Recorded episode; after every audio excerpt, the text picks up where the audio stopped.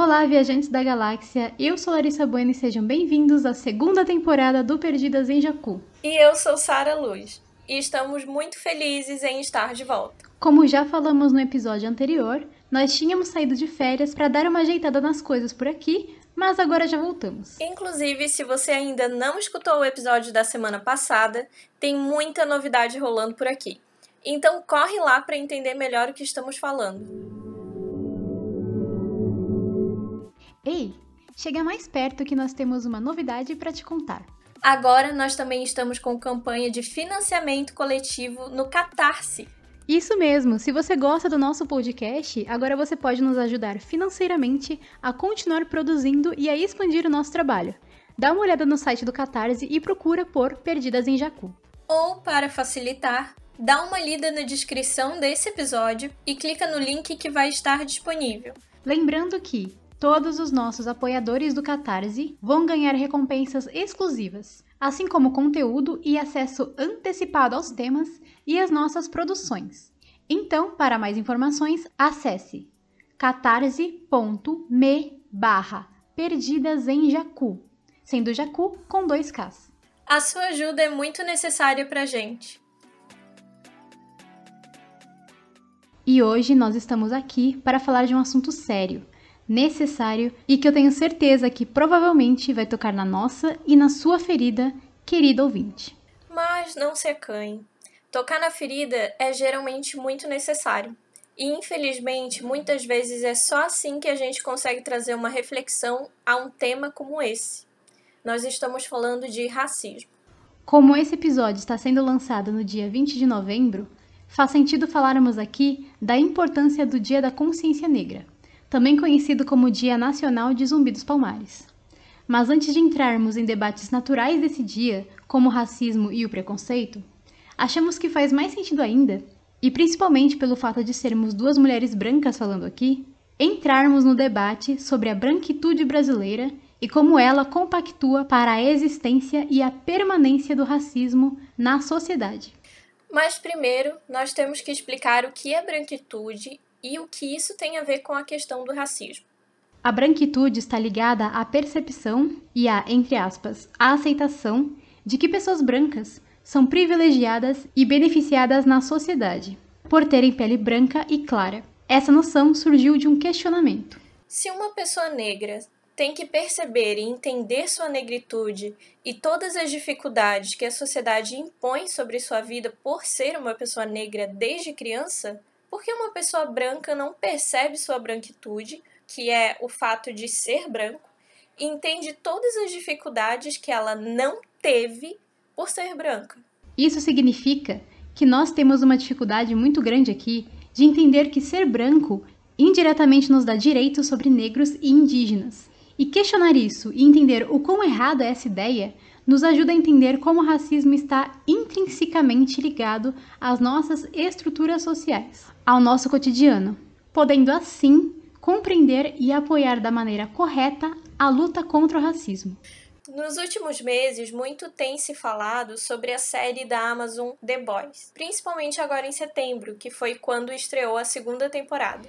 E para quem não sabe ou nunca procurou saber, The Boys é uma série baseada nas histórias em quadrinhos de Garth Ennis e Derek Robertson, que conta a história de um grupo de justiceiros que lutam contra super-heróis. E esses super-heróis, por possuírem poderes especiais, acabam abusando bastante de suas vantagens e dos seus privilégios, se mostrando verdadeiros hipócritas. Já deixo aqui avisado que esse episódio não contém nenhum spoiler da série ou dos quadrinhos, então pode escutar sem medo nenhum. Ainda explicando sobre o universo da série, ele é na verdade bem parecido com o nosso, porque nele os Estados Unidos enfrenta inúmeros problemas de violência e criminalidade.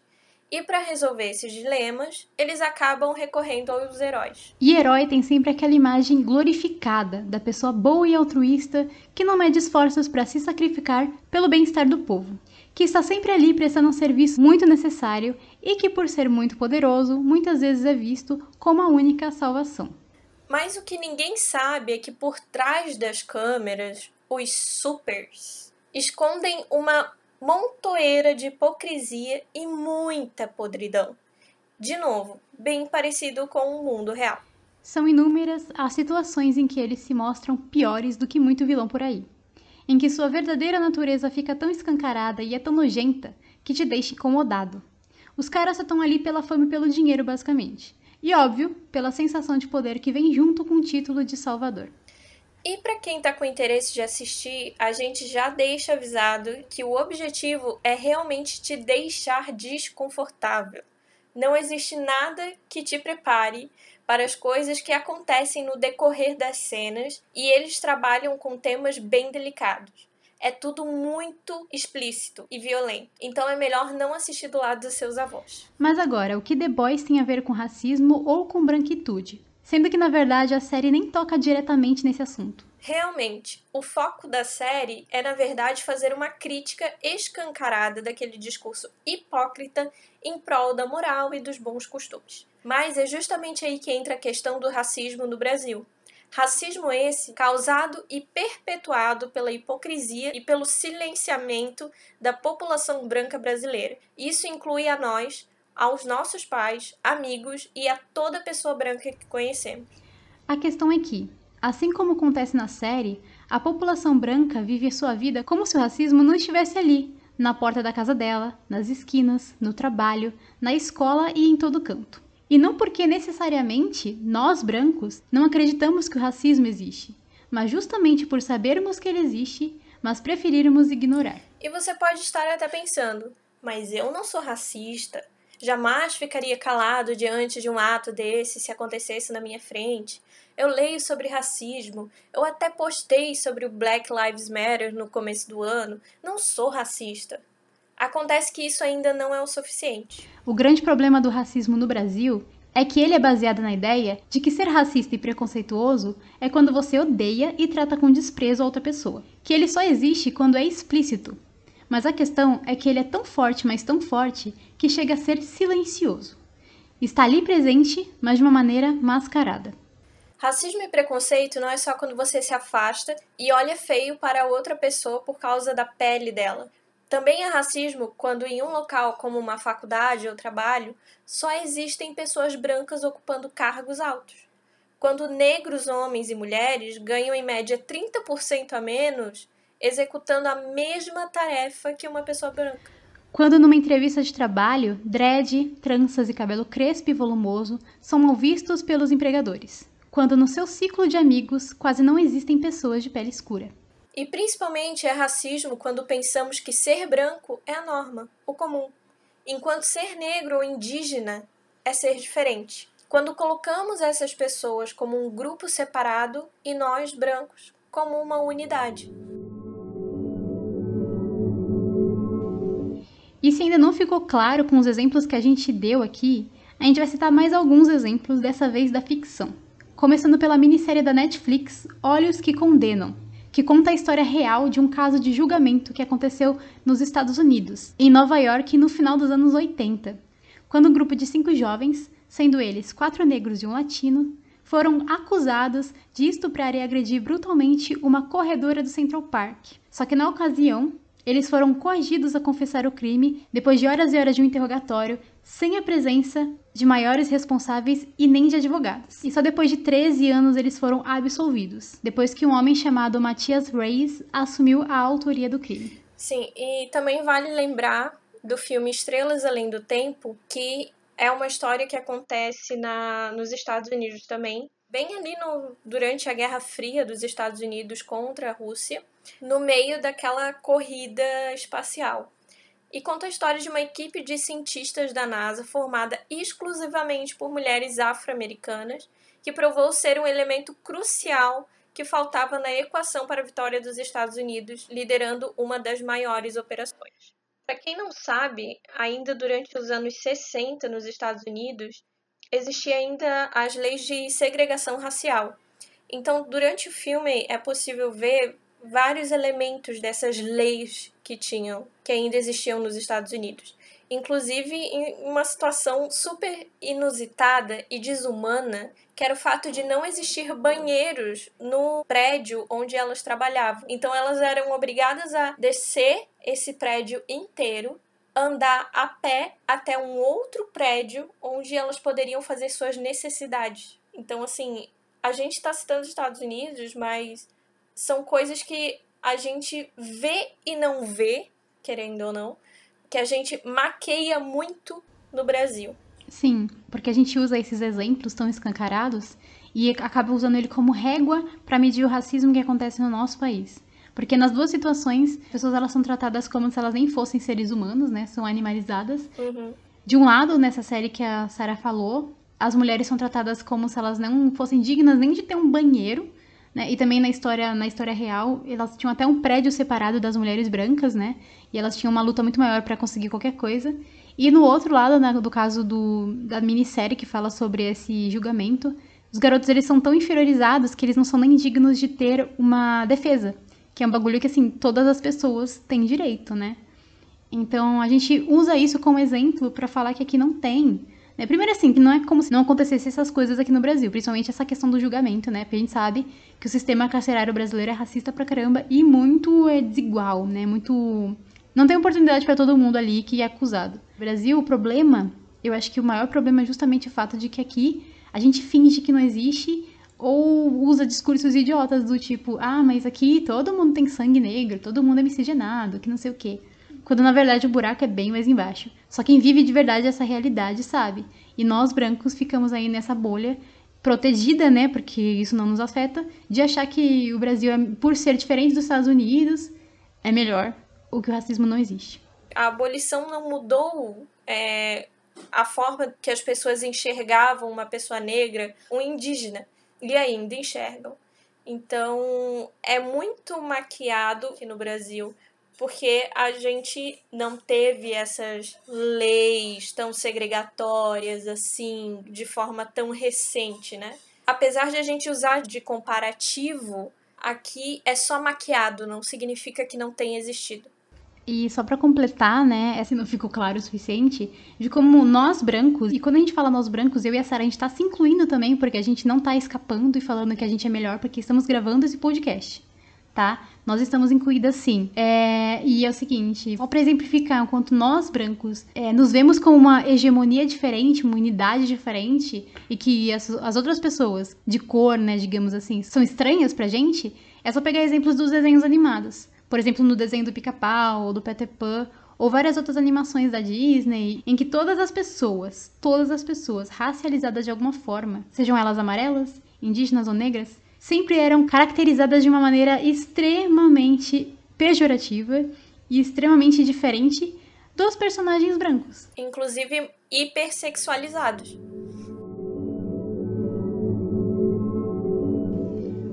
Bom, então agora vamos para o nosso momento da discussão, né? Que a gente vai falar um pouco mais de destrinchar esse assunto que é tão complexo, que é a branquitude, e falar aqui uma coisa que é muito importante, que a gente ainda não falou, que beleza, você já entendeu o que é branquitude, você já entendeu aonde existe o racismo e como ele se manifesta no dia a dia, né, da maneira mais explícita até maneira mais silenciosa.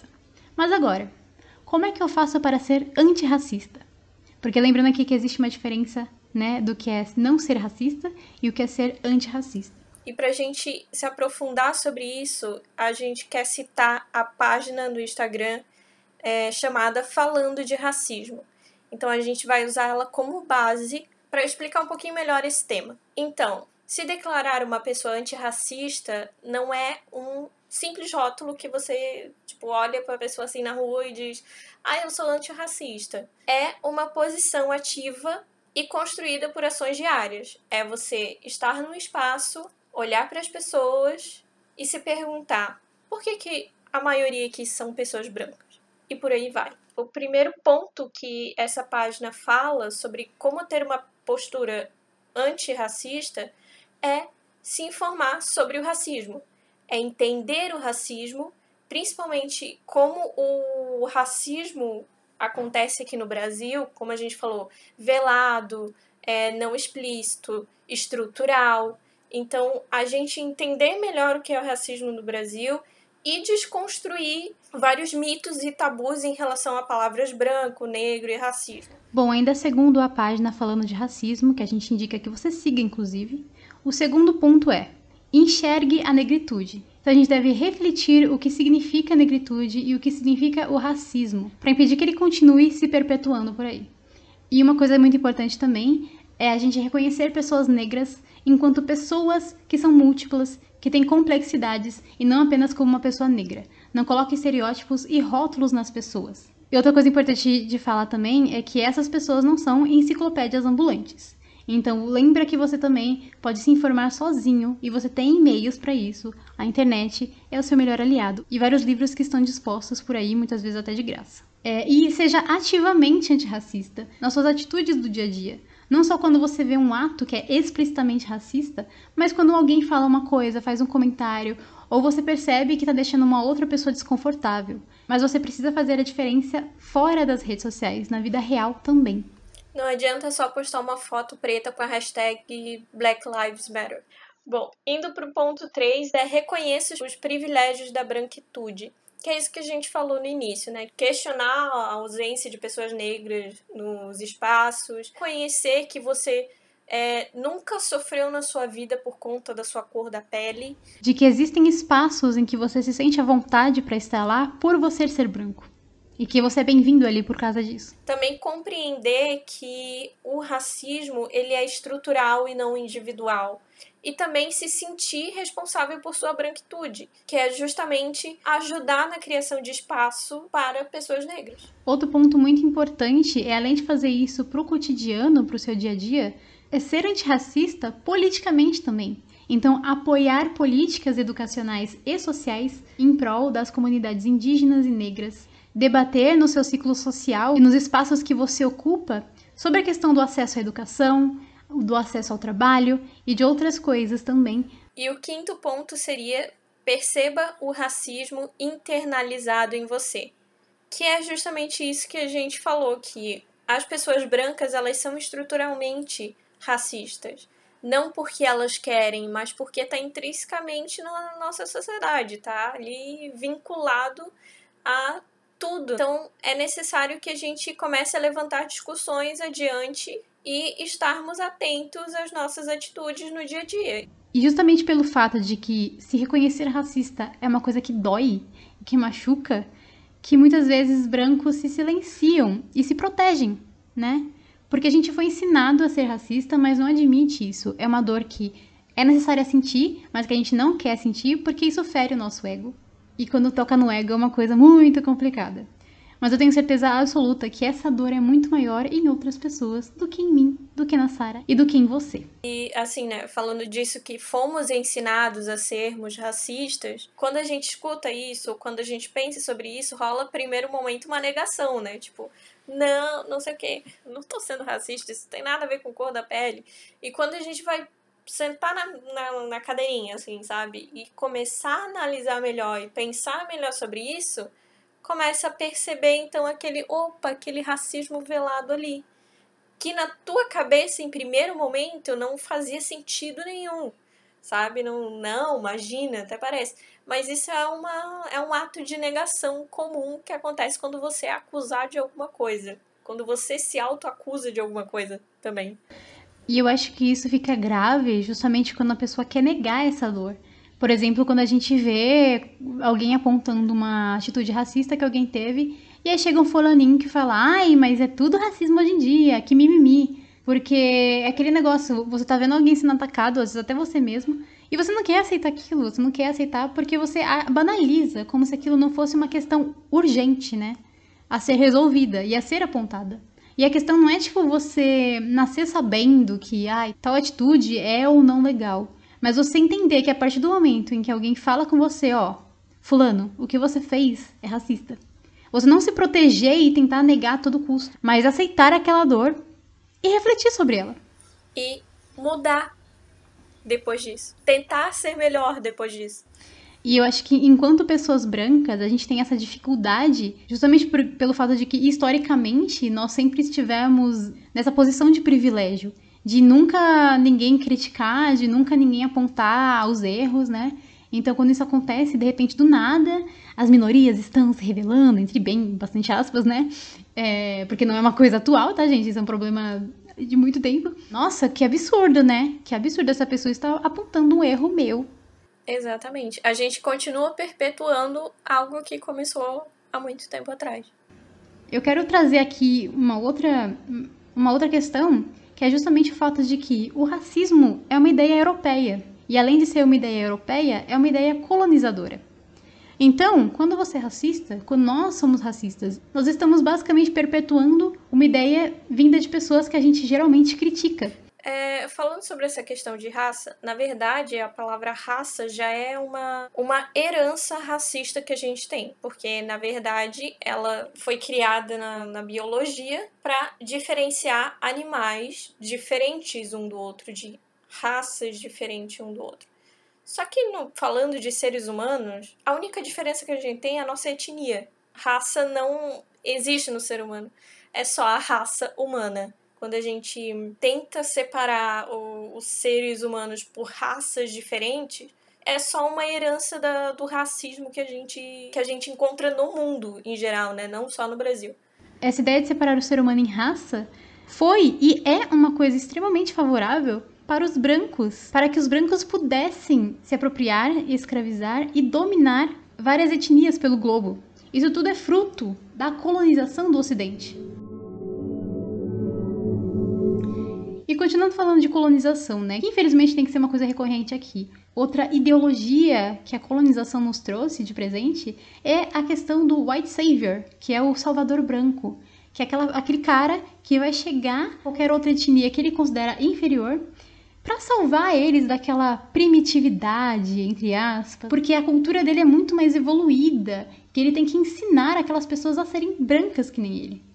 Que é uma coisa que parece que não existe mais, mas existe. E a gente faz isso o tempo inteiro com a população indígena do nosso país. E a gente também faz bastante isso com todas as religiões de matriz africana do nosso país.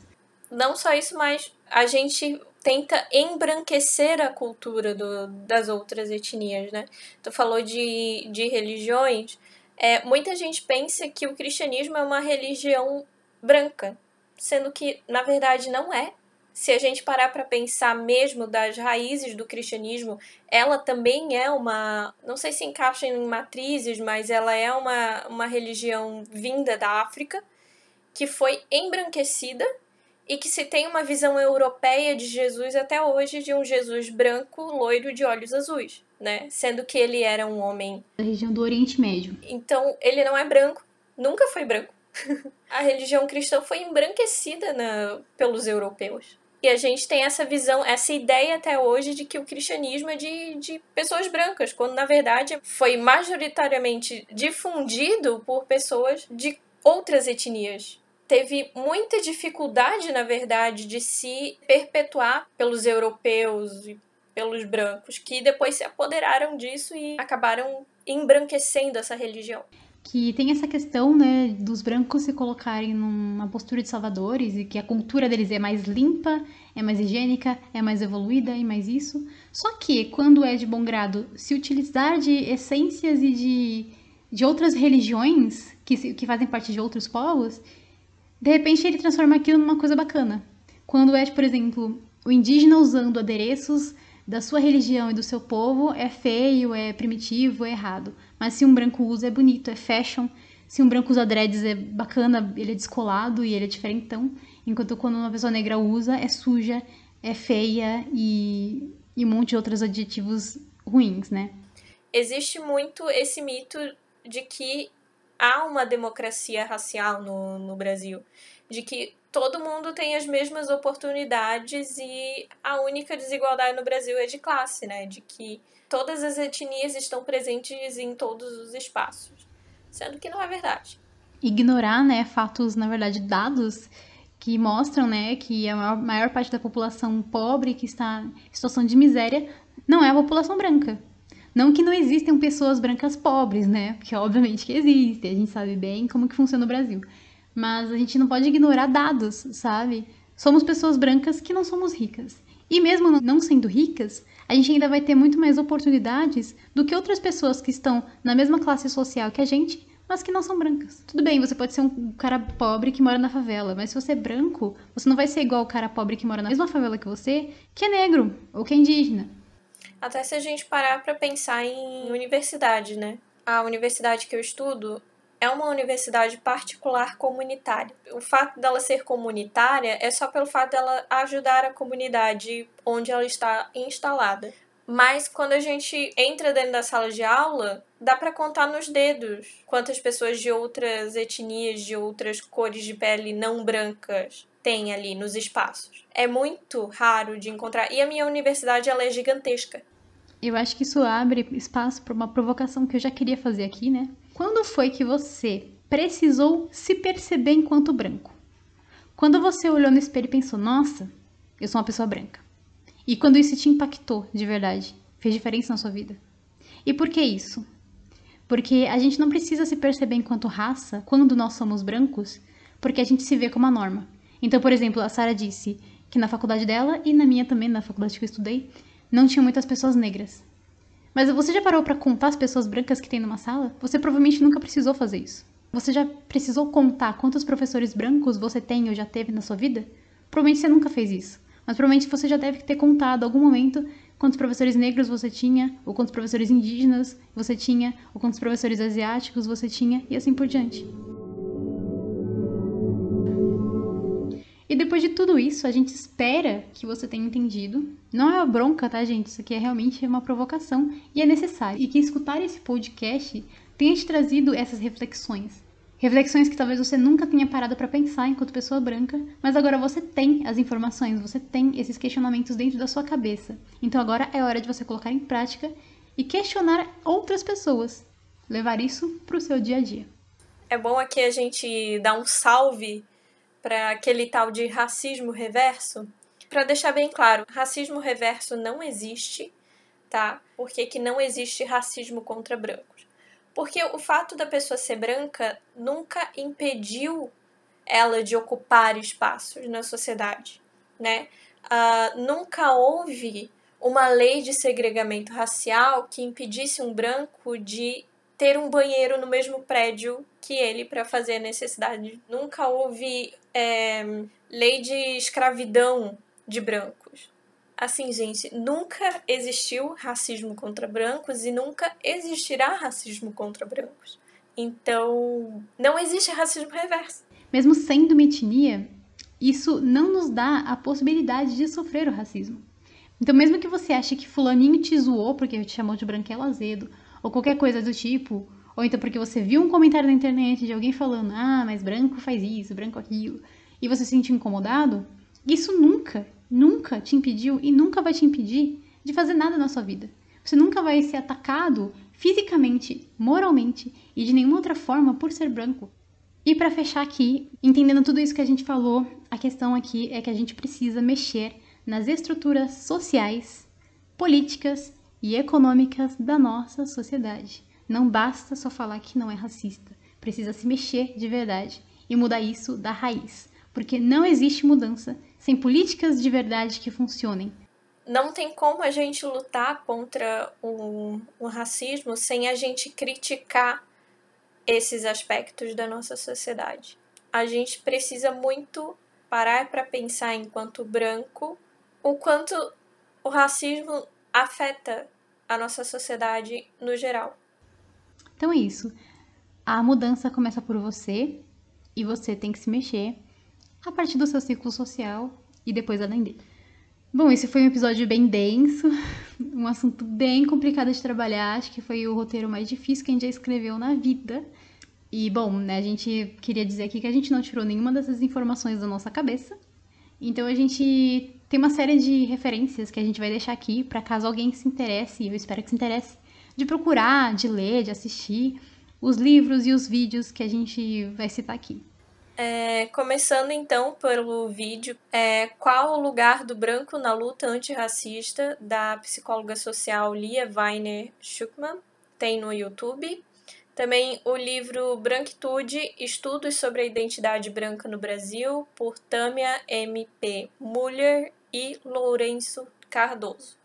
E o muito importante que ajudou a gente bastante nesse tema é também o livro da ativista Jamila Ribeiro, chamado Pequeno Manual Antirracista, que é bem didático e simples de entender para você que é novo nesse assunto. Ela fala de, de aspectos muito legais, assim, até mesmo como uma pessoa negra se entende negra, mesmo ela tendo pais ativistas dessa causa e o quanto ela demorou para se entender e se inteirar nesse assunto. Então é muito legal, a gente recomenda demais. E citando outra vez o Instagram da página falando de racismo. A gente usou eles de referência aqui várias vezes, mas só para reforçar, sigam essa página. Sigam outras páginas também de ativismo negro, ativismo indígena, ativismo amarelo. Então, para finalizar esse episódio, a gente quer agradecer muito aos nossos primeiros assinantes do Catarse, a Isabela Rosa e o Davi. Muito, muito obrigado por ter se tornado um patrocinador praticamente nosso. Um grande abraço para vocês. Estamos muito emocionados. Amo vocês. Ai, meu Deus. E é isso então, gente. Valeu. Até a próxima. Até sexta-feira que vem. Tchau, tchau. Tchau.